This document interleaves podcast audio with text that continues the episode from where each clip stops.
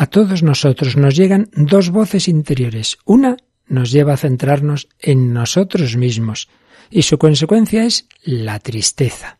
Otra nos invita a mirar a Dios y a los hermanos y su fruto es el gozo. Seguimos hablando de tristeza y alegría. ¿Nos acompañas?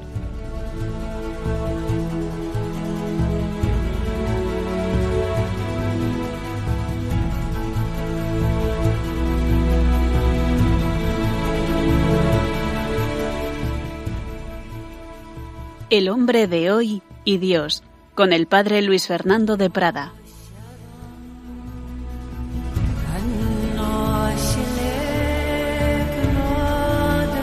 Un cordialísimo saludo, mi querida familia de Radio María. Una semana más estamos aquí con vosotros en el hombre de hoy y Dios, desde ese corazón del hombre contemporáneo, buscando a Dios, buscando a aquel que quiere llenar nuestro corazón.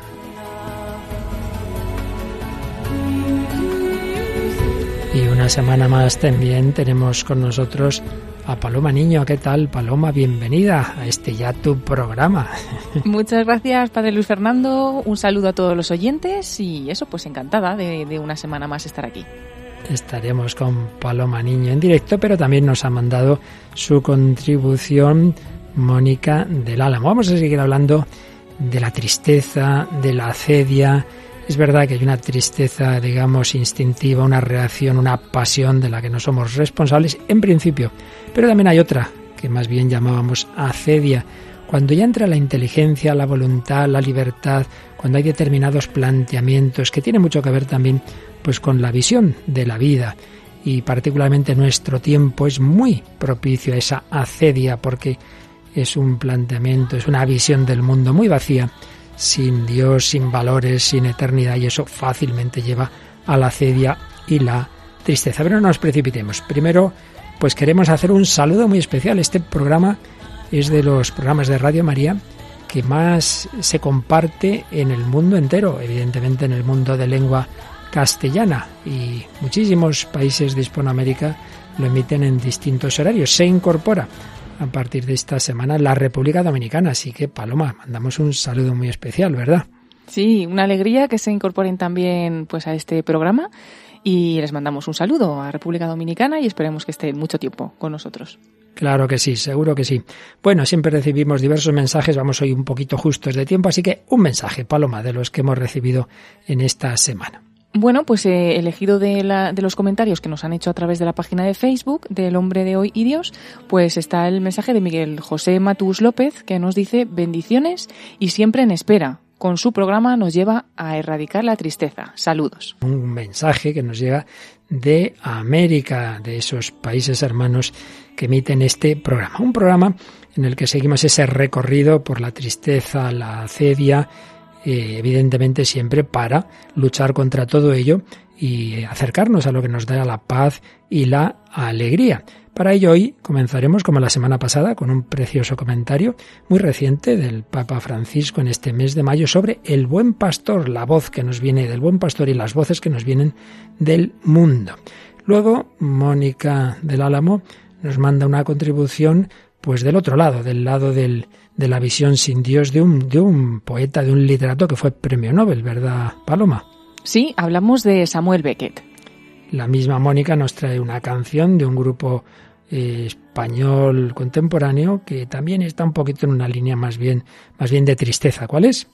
Pues eh, la canción se llama Por el miedo a equivocarnos y el grupo del que estamos hablando es Maldita Nerea. Y luego ya sabéis que casi siempre traemos alguna película. Siempre solemos decir que el que la traigamos no quiere decir que la compartamos y mucho menos que la recomendemos. Desde luego, eh, la que hoy traemos no la recomendamos especialmente, todo lo contrario, y menos otras del mismo director, pero bueno, la traemos precisamente porque, porque nos muestra lo que, a lo que lleva una visión del mundo sin Dios. La película, ya en el nombrecito, pues nos indica bastante, ¿verdad? Sí, nos indica bastante de lo que, de lo que trata. Se llama Melancolía melancolía. Bueno, pues como no queremos ponernos melancólicos, sino acabar muy contentos, nos traes un testimonio, un testimonio muy bueno, Paloma. Pues sí, hoy vamos eh, a hablar de un, bueno, el cambio total de vida de José Ángel Zubiaur, que actualmente es sacerdote. Ajá. Bueno, pues con esto, con una última canción sobre el mismo tema del buen pastor de Rafael Moreno, pues iremos recorriendo esta edición 354 del hombre de hoy y Dios que seguro que sí, que a todos os va a ayudar, a todos nos, bueno, a nosotros los primeros estamos deseando porque luego el Señor siempre nos ilumina, nos enseña mucho de este camino que quiere hacer Él con nosotros.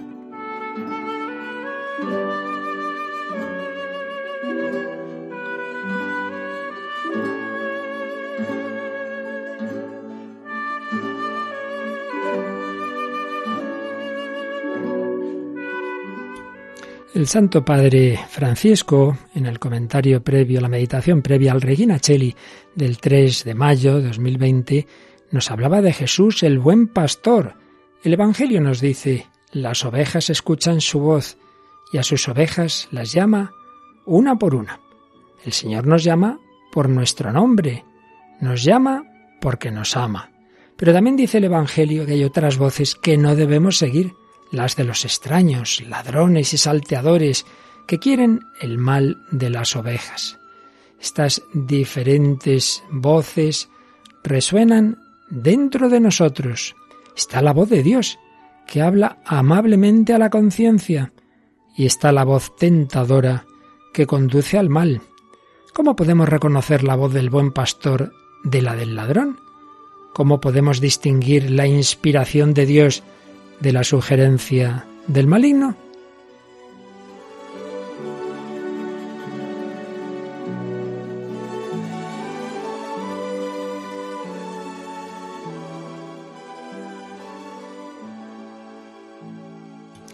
Así se preguntaba el Papa y respondía, la voz de Dios, la voz del maligno.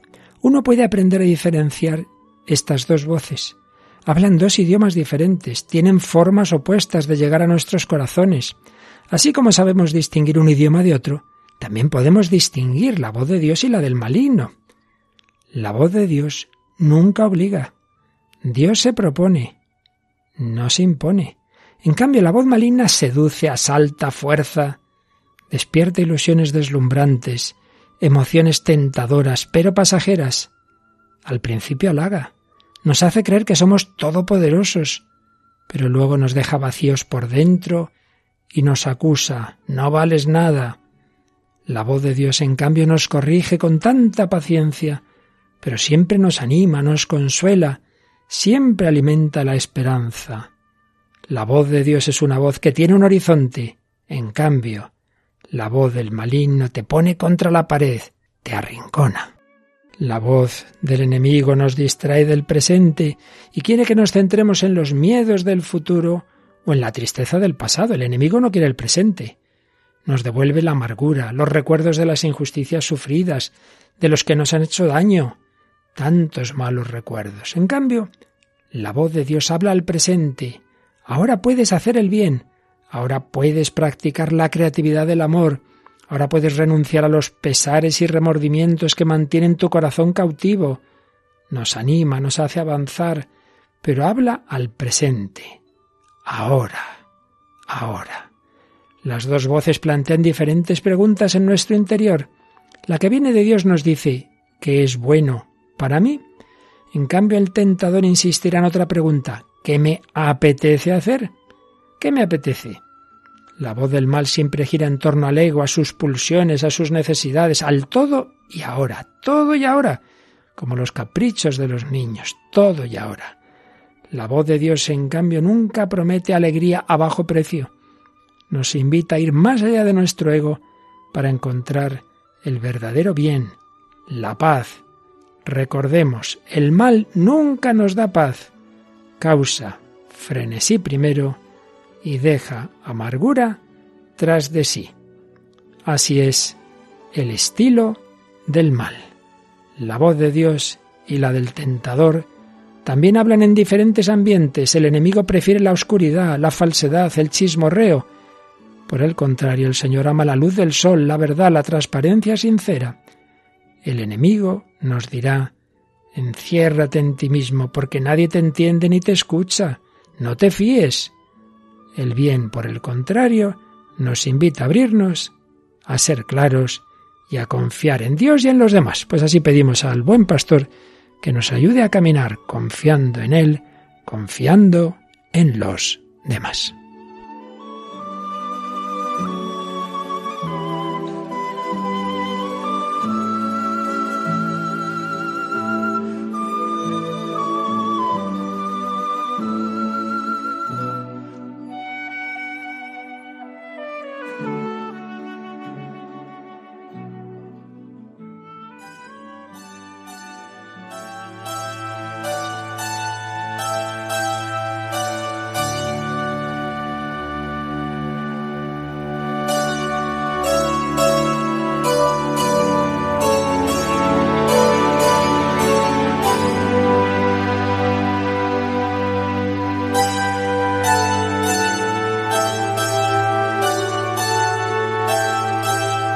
Pues aquí seguimos en Radio María, en El Hombre de Hoy Dios, emitiendo para España y otras muchas naciones este camino que vamos haciendo sobre las heridas del alma y concretamente las heridas de la tristeza, de la cedia, de la pereza, del sinsentido, del vacío.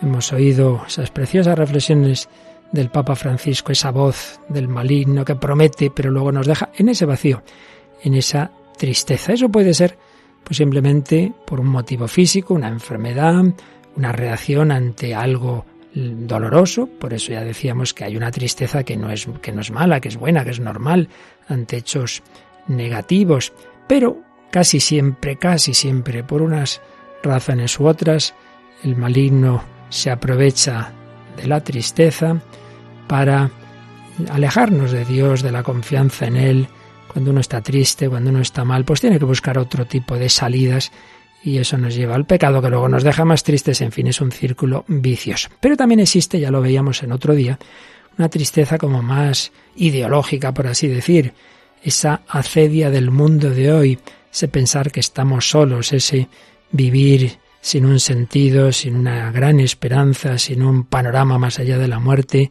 sin, sin una compañía, sino en la soledad. Y de eso, pues, que iremos hablando en próximos días, pero vamos anticipando también, y concretamente nuestra compañera Mónica del Álamo, que siempre se encarga de traernos alguna aportación literaria, pues hoy nos va a hablar de un famoso literato que tenía unos planteamientos que fácilmente, bueno, diríamos que de una manera inevitable, llevaban al vacío. Vamos a escuchar a Mónica del Álamo hablar de Samuel Beckett, de que como ya nos dirá ahora, ya habíamos hablado en otro programa. Escuchamos a Mónica del Álamo. Hola a todos, hola Paloma, hola Padre Luis Fernando, un saludo a todos los oyentes. Esta semana traemos a un autor que no nos es desconocido del todo, porque ya le hemos traído aquí a este programa hace un tiempo. Se trata de Samuel Beckett, que es un autor eh, irlandés, un es dramaturgo, novelista, crítico, poeta. De hecho, nos vamos a centrar en su faceta de poeta, aunque la otra vez trajimos una obra que era muy peculiar, se llamaba Esperando a Godot, y la que y estuvimos hablando, pues eso era una obra pues tremendamente difícil de entender y desoladora, ¿no? Porque eran unos personajes que estaban toda la obra esperando a un personaje que nunca llegó, ¿no? Godot. Y bueno, se dice, ¿no? Muchos estudios dicen que es una especie de alegoría de Dios, que esos dos personajes están esperando a Dios y, y están, pues eso, abandonados, ¿no? Esperando a alguien que nunca va a llegar, que nunca llega y nunca va a llegar. Y es en esta línea eh, son los, los poemas que, que, hemos traído. Pero antes eh, me gustaría destacar una frase que dijeron cuando le dieron el Premio Nobel de la Literatura. Dice que le dieron el premio por una escritura que renovando las formas de la novela y el drama adquiere su grandeza a partir de la indigencia moral del hombre moderno.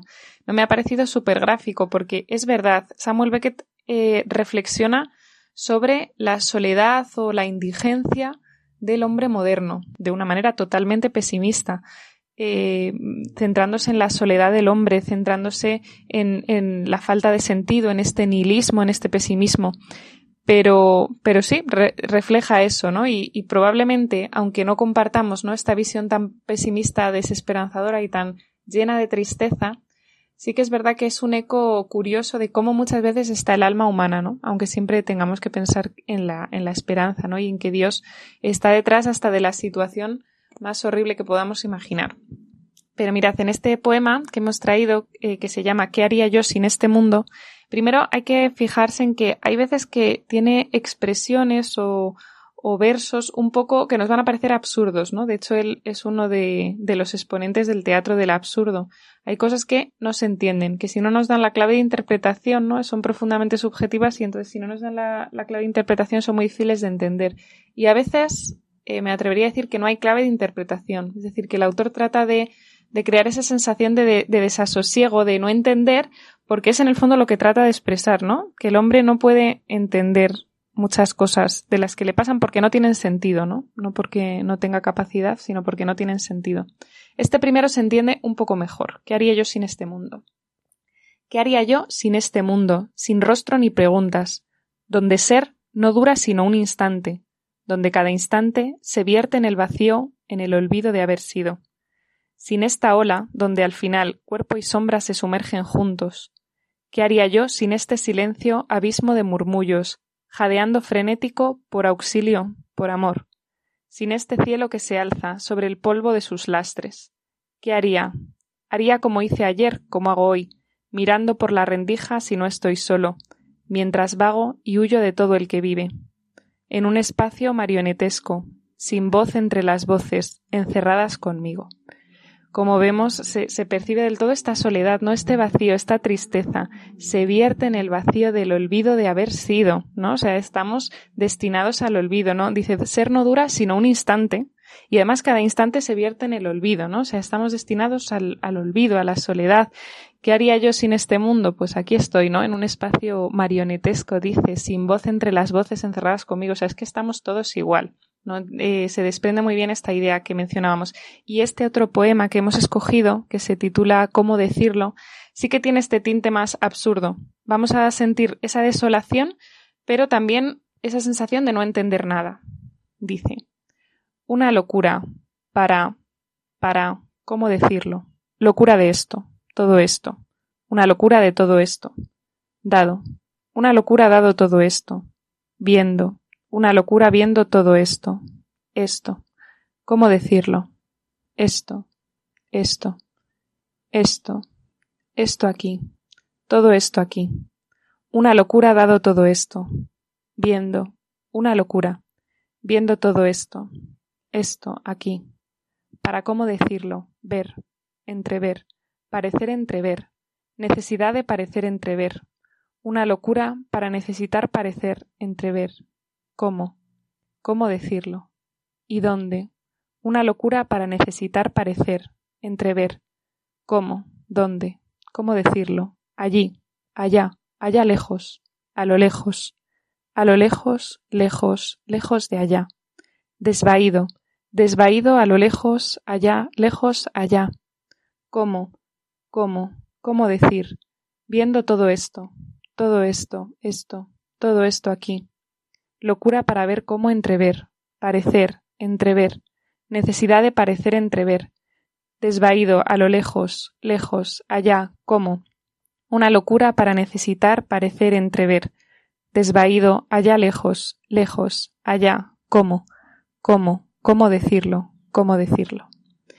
Bueno, no sé si alguien se ha perdido, pero mm, es verdad, ¿no? Esto da, da totalmente esta sensación de desolación, de falta de sentido, de, de, de, para qué estamos aquí, si es que esto.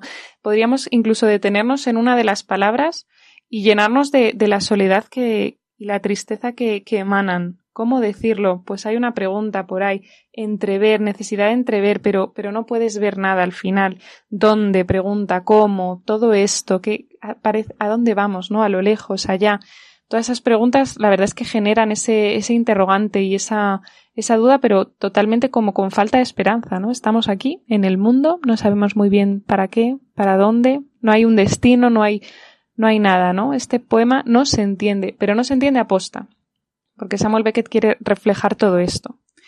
Y, y, bueno, pensamos que, que refleja también esto que estamos viendo de la tristeza, del vacío del hombre, de, la cedia, de, de, no encontrar el sentido.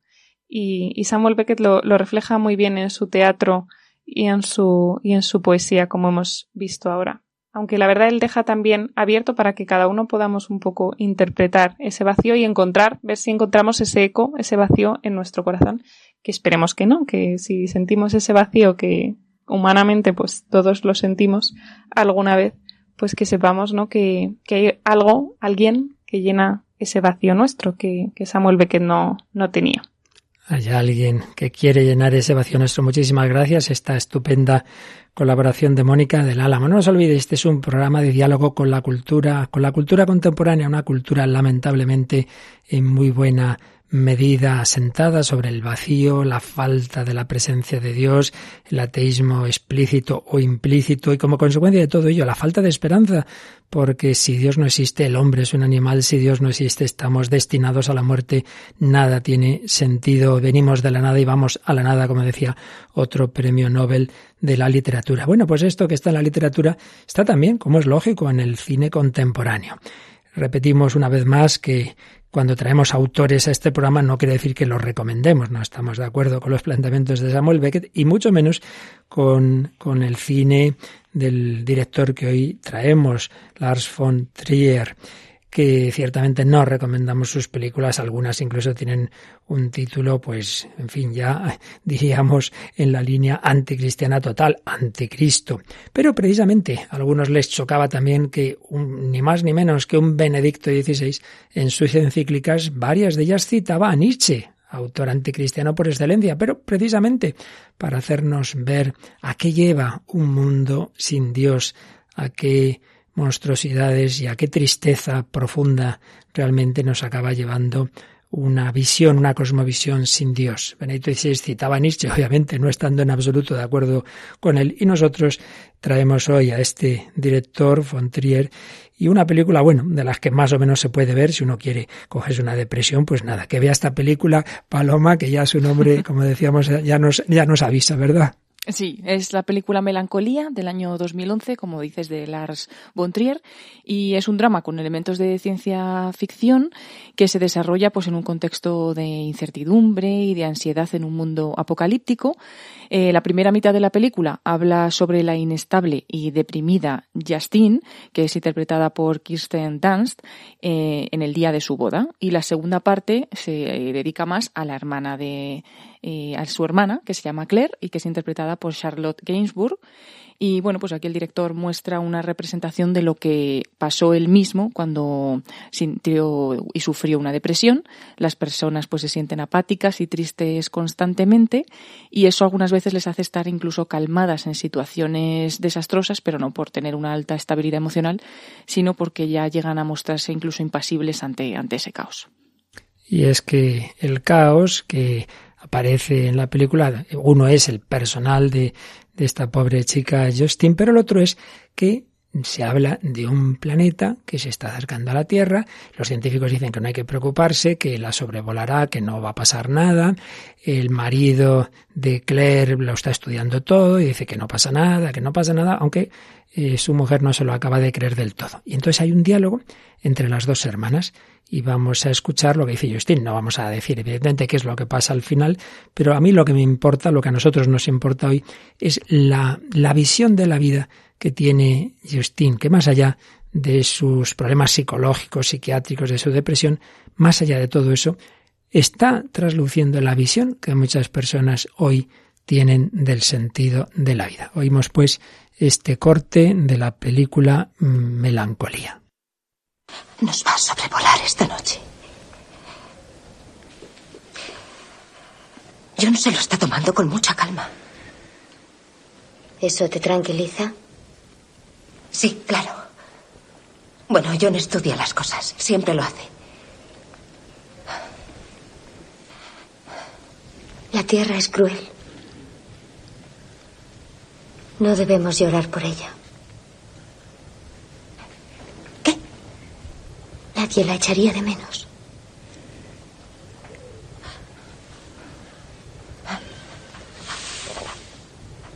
Pero entonces, ¿dónde quedaría Leocime?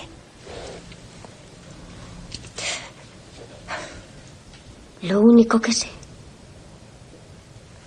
es que la vida en la tierra es cruel. Puede que haya vida en otra parte. Pero no la hay.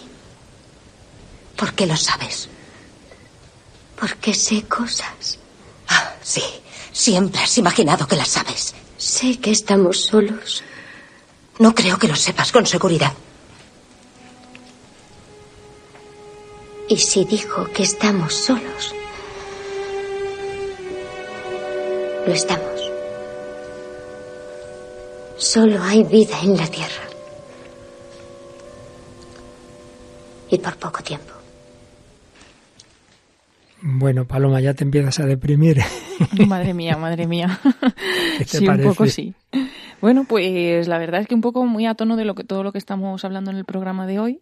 Eh, incluso pues ahí al principio cuando decías en el comentario, ¿no? Que, que un poco la voz del maligno te lleva como a mm. encerrarte en ti mismo, a decir que nadie te escucha, que no hay nadie que te entienda, que no hay nadie más allá, ¿no? Pues eh, también ella se cierra, al final termina así el corte, ¿no? No hay vida en otra parte, estamos solos, eh, no hay nadie más allá, ¿no? Y, bueno, lo, triste que es pues escucharla decir que, que la tierra es cruel, que la vida en la tierra es cruel, que en realidad pues no, nadie va a llorar por ella, ni nadie va a echar de menos eso porque, porque es muy cruel. Bueno, pues como el total sin sentido, ¿no? Y la desesperanza total. Y la soledad. Hay una cosa que no se entiende bien porque baja ahí mucho la voz. La hermana dice, ¿qué va a ser de? Está hablando de su hijo. Dice, si esto que dices es verdad, si todo se acaba, mi, mi niño, ¿qué va a ser? La otra dice, yo solo sé, yo solo sé que esto se va a acabar. Bueno, es lo que piensa ella, pero sobre todo tras, trasluciendo esa visión tan triste, tan, terrible de la vida. Bueno, no tanto, no tanto, pero también está con un tono todavía triste la canción que nos ha traído que nos ha traído Mónica del Álamo, una canción que ya la va a presentar, pero recuérdanos el título de la misma Paloma y escuchamos a Mónica presentarla también. Sí, es la canción del grupo Maldita Nerea que se llama Por el miedo a equivocarnos. Pues escuchamos la introducción que nos hace Mónica del Álamo. Hola de nuevo. Para este programa hemos traído a un grupo que tampoco nos es desconocido. Es un grupo que además de ser muy conocido, le hemos traído aquí alguna vez al programa. Es Maldita Nerea, que es un grupo de música española, de pop rock. Eh, nació en Murcia. La cara más visible es Jorge Ruiz Flores, pero bueno, luego están los músicos que son esenciales ¿no? en un grupo. Luis Gómez, guitarrista, Rafa Martín, bajista, Tato La Torre y Serginio Moreira, que son también los músicos. Y eh, esta canción se llama Por el miedo a equivocarnos. Eh, se percibe este tinte de tristeza, de soledad.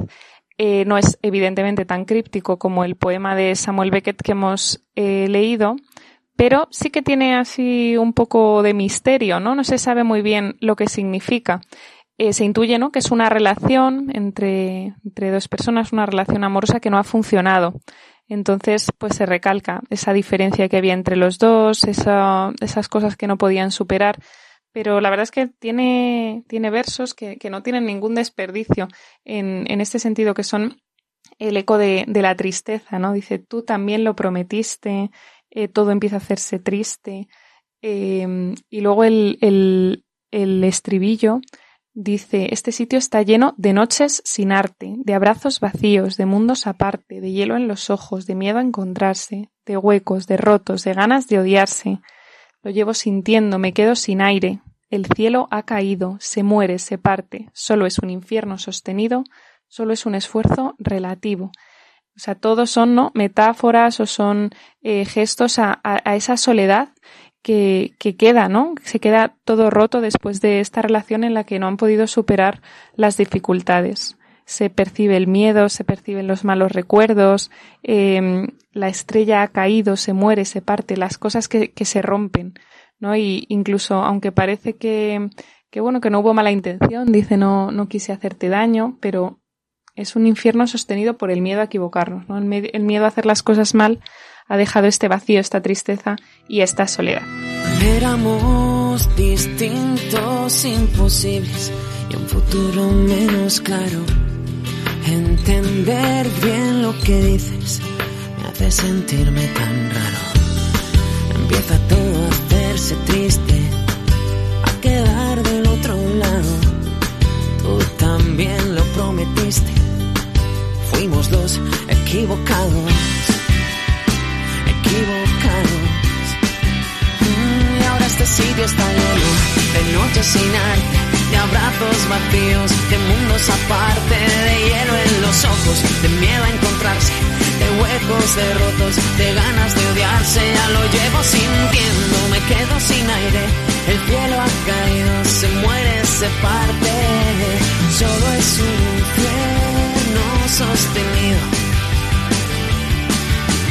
Solo es un esfuerzo relativo. Yo no pido casi nada que se pierdan mis sentidos y se nuble tu mirada.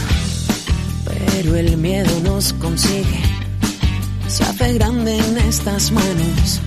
Mal recuerdo nos persigue, fuimos dos equivocados, equivocados. Me voy, me voy, porque este sitio está lleno de noches sin arte de abrazos vacíos, de mundos aparte, de hielo en los ojos, de miedo a encontrarse, de huecos de rotos, de ganas de odiarse, ya lo llevo sintiendo, me quedo sin aire, la estrella ha caído, se muere, se parte, solo es un infierno sostenido por el miedo a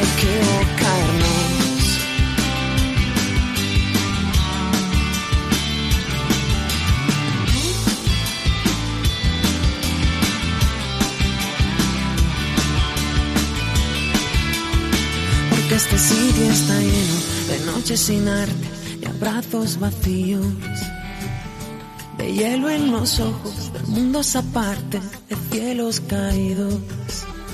Y ya lo llevo sintiendo, me quedo sin aire. Solo es un infierno sostenido por el miedo a equivocarnos. Quiero escucharte no insistas, prefiero esta vez encontrarte inundando mis ojos, esperando a que pase, a que caigamos otra vez. Y solo digo que nunca quise hacerte daño, pero todo se nos fue y aunque ahora somos como extraños, yo jamás te olvidaré de noches sin arte, de abrazos vacíos, de mundos aparte, de hielo en los ojos, de miedo a encontrarse, de huecos, de rotos, de ganas de odiarse. Y solo digo que nunca quise hacerte daño. Solo es un infierno sostenido por el miedo a equivocarnos. Por el miedo a equivocarnos, un infierno sostenido.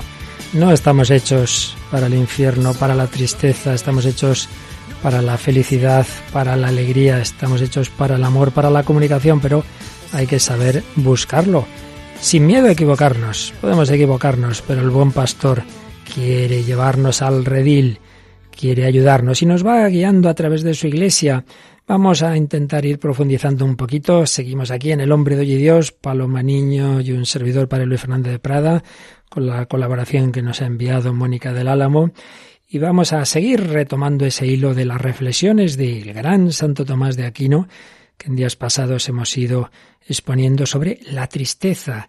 Él sí que discernía bien y nos decía que hay una tristeza natural ante hechos mm, que son negativos, muere un ser querido, uno se arrepiente de sus pecados, hasta ahí es normal esa tristeza. También nos hablaba y distinguía con esa finura propia de, esos tiempos, hoy lo mezclamos todos, lo que es una reacción, una reacción de la sensibilidad, de la afectividad, de la corporalidad, una simple reacción, una pasión, llamaba él, estuvimos viendo esas, esas pasiones, las consecuencias que tiene la tristeza, que disminuye la capacidad de aprender, que oprime al alma, que hace que hagamos las cosas peor y que afecta al cuerpo.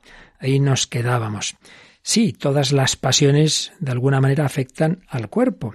Algunas más bien son positivas. El gozo, la alegría, la esperanza ayuda incluso a la salud. Yo se lo he oído contar a médicos como han visto que el que el enfermo tenga esos sentimientos ayuda a que haga mejor efecto una determinada terapia, incluso, por ejemplo, en el tema del cáncer. También es verdad que si esas emociones, aunque sean positivas como la alegría, son excesivas, también pueden tener todo el exceso siempre es peligroso, puede llevar una enfermedad corporal o incluso una alienación mental. Uno que está siempre muy entusiasta, muy eufórico, pues puede que haya algo que no funcione bien. Pero desde luego lo que está claro es que la tristeza, cuando no es esa simple tristeza proporcionada a un determinado mal que se supera pronto, sino que es algo más fuerte, eso hace daño. La tristeza, el temor, la ira, la desesperación por sí mismas son dañinas para el cuerpo. Y si son largas, si se prolongan, quiero decir, si son excesivas, pueden llevar a serias enfermedades. Incluso pueden llegar, claro, a quitar el uso de la razón. Ciertamente hay una tristeza que por eso todo este tema eh, está muy estudiado hoy día por la psicopatología. Hay tristeza que puede llevar a esa melancolía que se llamaba en otros tiempos, a esas depresiones, etcétera. Hay aquí temas muy profundos que Santo Tomás no solo analizaba desde una perspectiva, digamos, filosófica y teológica, sino psicológica, porque, como ha señalado ni más ni menos que Erich Fromm, que no es sospechoso de, parcialidad a favor de la enseñanza católica, sin embargo, señalaba como en Santo Tomás de Aquino hay unas grandes intuiciones psicológicas.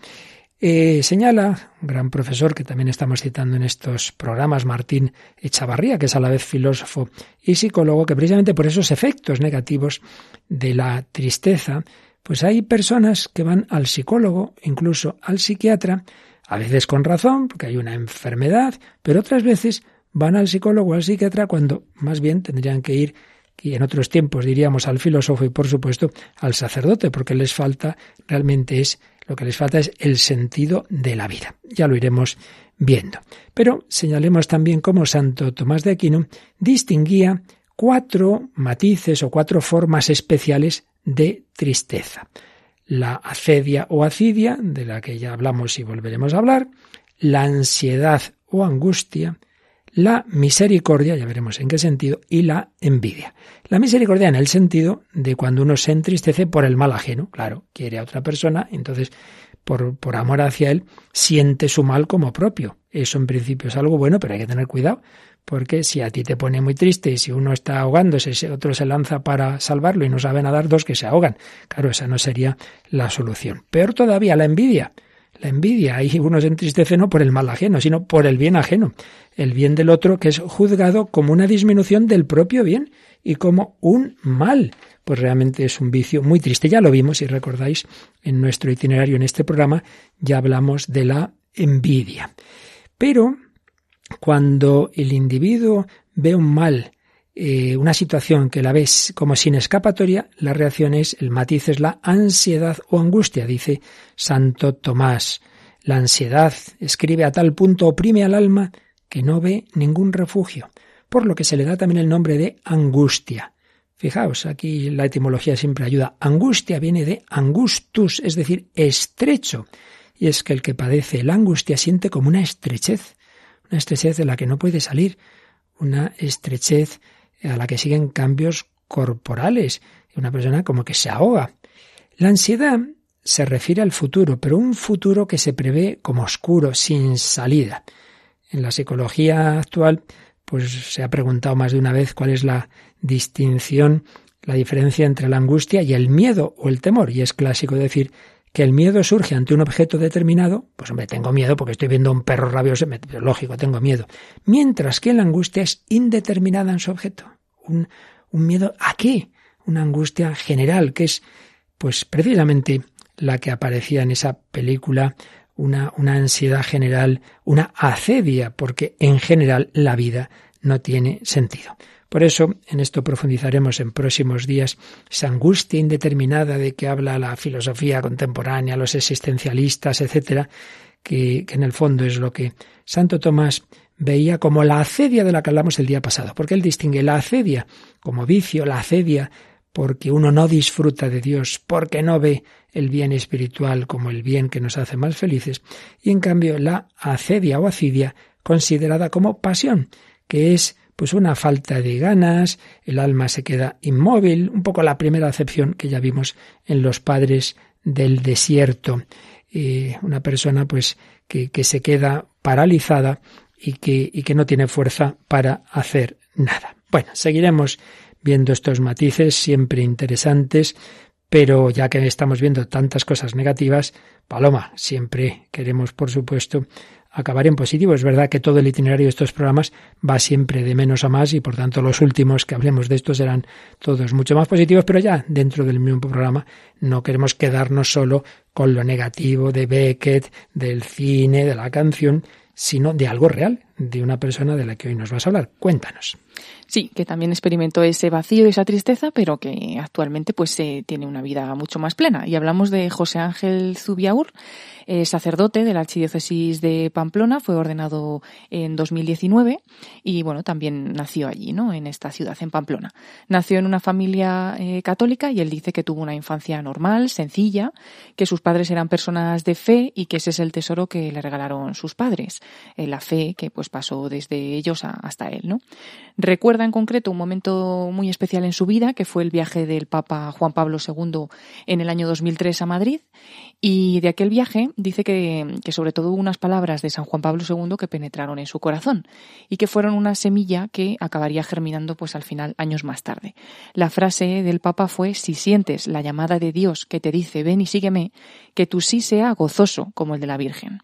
En ese instante, pues eh, José Ángel explica que recibió las palabras del Papa con mucho gozo, con lágrimas, pero que aquello quedó apartado atrás en lo más profundo de su corazón porque a partir de ese momento tuvo una crisis con la Iglesia. Decidió ser el Señor de su vida y ahí empezó pues un periodo, dice que lleno de baches, ¿no? Eh, ese hueco vacío que dejó Dios al, expulsarlo José Ángel de su vida, pues lo, intentó llenar con el amor que el mundo nos ofrece y que pasaba por salir de fiesta y por otro tipo de actividades de este tipo. Y al final, dice él, intentar saciar ese anhelo de amor y de sed que tiene el hombre y que la sociedad actual eh, te dice que seas eh, tú el señor de tu vida, pues eh, lo que te das cuenta es de que tu vida está vacía y que por mucho que la intentas llenar y llenar ese anhelo, que el mundo y todas estas cosas no, no llena ese hueco.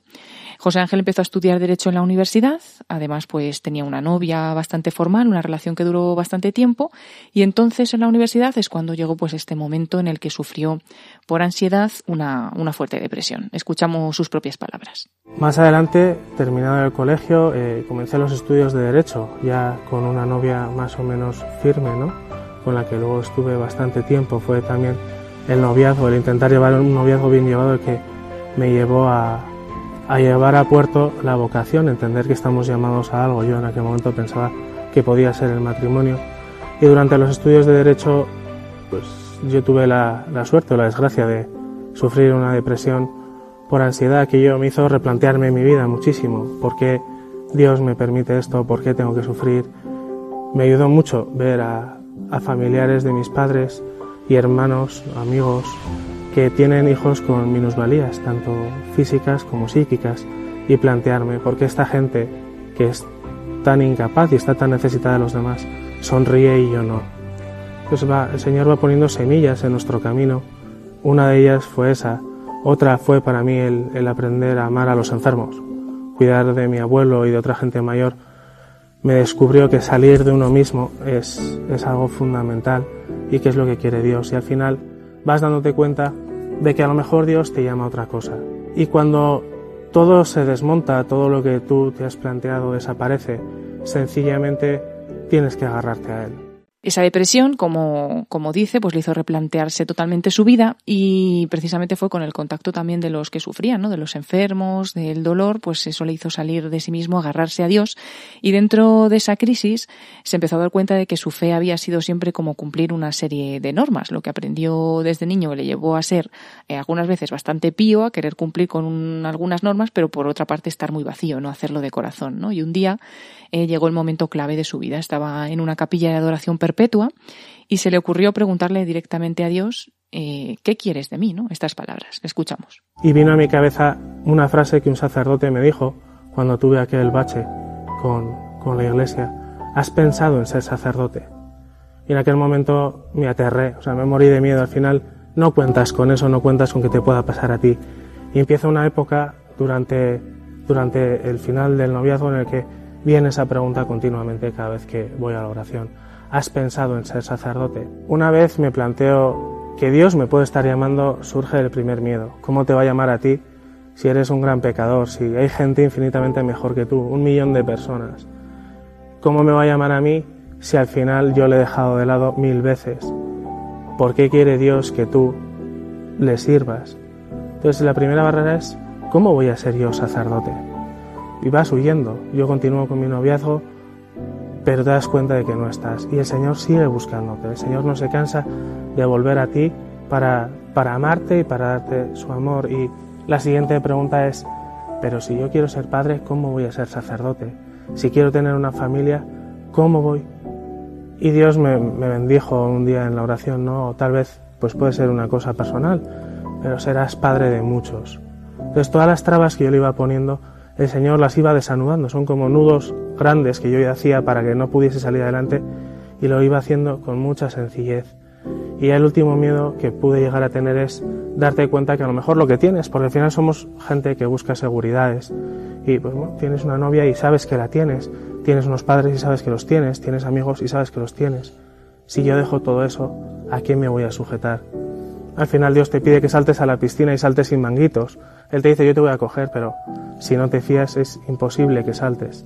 Y bueno, pues José Ángel, inmerso en este proceso de discernimiento, seguía en la universidad, pero suspendía algunas asignaturas, seguía planteándose qué iba a hacer de su vida y necesitaba desconectar. Pensó en el monasterio benedictino de Leire y allí se fue. Dice que ahí fue cuando el Señor realmente derribó ya todas esas barreras que él estaba poniendo, que aquel día lo recuerda siempre, recuerda hasta la hora. El Señor le tocó su corazón y tuvo la certeza de que era para él.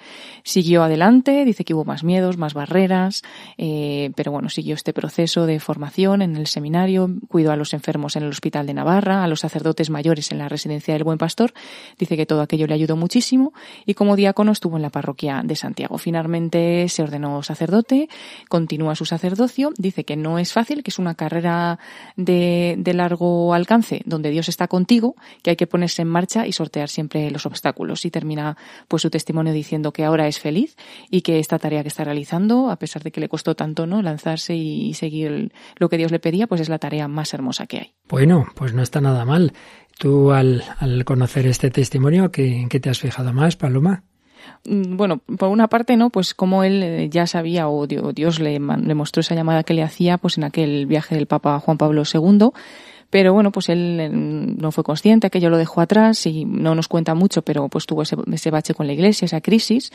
Y, bueno, me fijaba precisamente en eso, en que ese hueco que, que deja Dios cuando te alejas o, cuando a lo mejor no lo tienes en tu vida, ¿no? No lo has tenido nunca, es un hueco, un vacío que intentas llamar o llenar con muchísimas cosas que el mundo te ofrece, pero como dice él, luego en el fondo te das cuenta de que nada de eso te, te puede llenar. Incluso a él le llevó a esa, a esa gran depresión y, y hasta que el hueco no lo llenó con lo que Dios le estaba pidiendo, ¿no? Y con Dios mismo, pues no, no sanó del todo esa tristeza. Entonces, bueno, ver cómo al final en, en esta vida sí que, sí que asoma la esperanza, ¿no? Porque ese vacío, pues al final tiene con qué llenarlo, ¿no? De todo lo que estamos hablando en el programa de hoy, pues no es un sinsentido, no es una desesperanza hasta siempre total, sino bueno, que él eh, tuvo esos baches, tuvo esos momentos difíciles, pero le ayudaron a descubrir. Y también me llama la atención cómo descubrió todo esto en el contacto también con los enfermos, con los que más sufren, porque ahí es donde se daba cuenta que se puede ser a lo mejor enfermo o tener algunos dolores o tener algunos sufrimientos, pero estar feliz, no ser alegre y tener pues el corazón puesto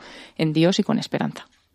Sin duda, pues yo también me he fijado primer lugar, como de algo tan, tan malo y tan triste, cuando uno ha pasado por ello lo, lo puede entender algo, como es una depresión, precisamente para él fue, fue, como dice, eso me descolocó todo, pues una ocasión, algo que nos parece la cosa más negra y más eh, horrorosa, pues mira, de esa, de ese pozo negro salió ese discernimiento al final de encontrar su camino y de, y de llegar a la felicidad. Por tanto, una señal de esperanza en este programa en el que hasta ahora casi todo lo que hemos oído era más bien negativo. No, no, tranquilo. Hasta una depresión puede ser la ocasión para encontrar a Dios. Y luego lo que tú has dicho, el sufrimiento propio y el sufrimiento ajeno. El ver esa discapacidad de esos, de esos niños y sin embargo que sonreían, el, el atender a los enfermos, dolor propio, dolor ajeno, eso que tanto nos escandaliza, a veces nos separa de Dios pues muchas veces es justo al revés. Es el camino por el que el Señor nos quiere llevar a, a su redil. El buen pastor nos llama a estar con Él. Empezábamos oyendo como el Papa Francisco nos hablaba de ese discernimiento de la voz del buen pastor y de la voz del mundo, ese discernimiento que hizo este, este chico que nos has contado, José Ángel Zubiaur, pues terminamos también con el buen pastor, terminamos pidiéndole al buen pastor que escuchemos su voz, que nos fiemos de él, que tengamos confianza en esa voz, que solo sigamos la voz de aquel que nos ha demostrado que nos quiere porque ha dado la vida por cada una de sus ovejas. Yo soy el buen pastor y conozco a mis ovejas, reconocerán mi voz, yo la vida doy por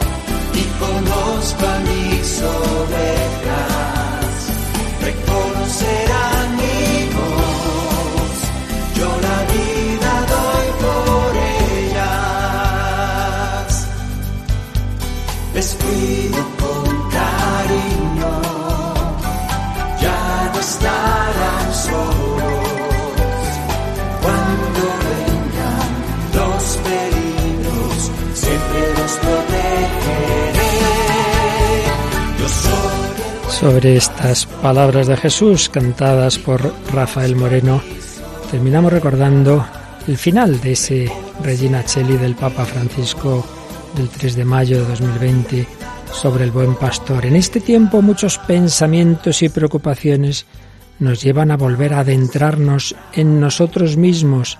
Prestemos atención a las voces que llegan a nuestros corazones. Preguntémonos de dónde vienen. Pidamos la gracia de reconocer y seguir la voz del buen pastor, que nos saca del redil del egoísmo y nos guía hacia los pastos de la verdadera libertad. Que Nuestra Señora, Madre del Buen Consejo, guíe y acompañe nuestro discernimiento.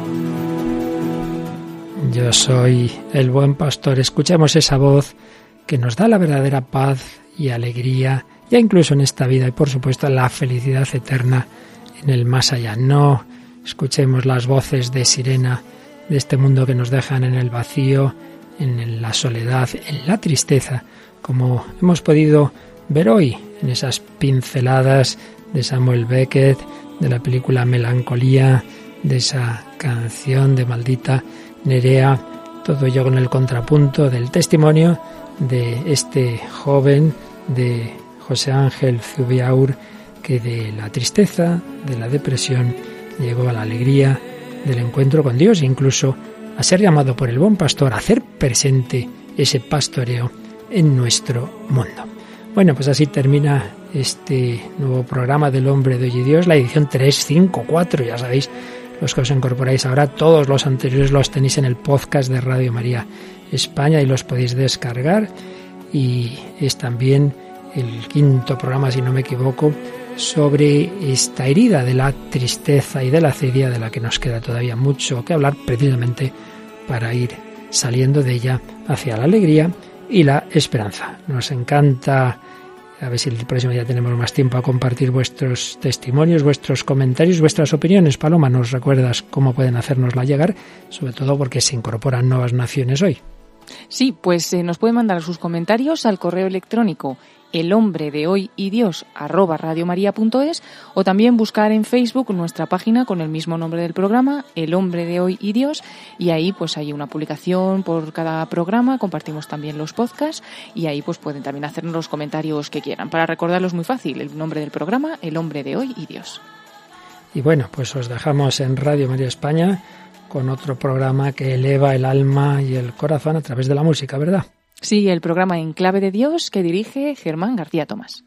Pues gracias a Paloma Niño, a Nicolás García en los controles, a Germán que llega ahora y sobre todo a todos y cada uno de vosotros que formáis esta gran familia de este programa y esa gran familia de Radio María. Seguiremos en búsqueda de la alegría, de la esperanza con María en este mes de mayo invocando al Espíritu Santo y pidiendo también, no os olvidéis, vuestra ayuda en esta campaña de mayo para que Radio María pueda seguir extendiendo la esperanza. Hasta el próximo programa, si Dios quiere.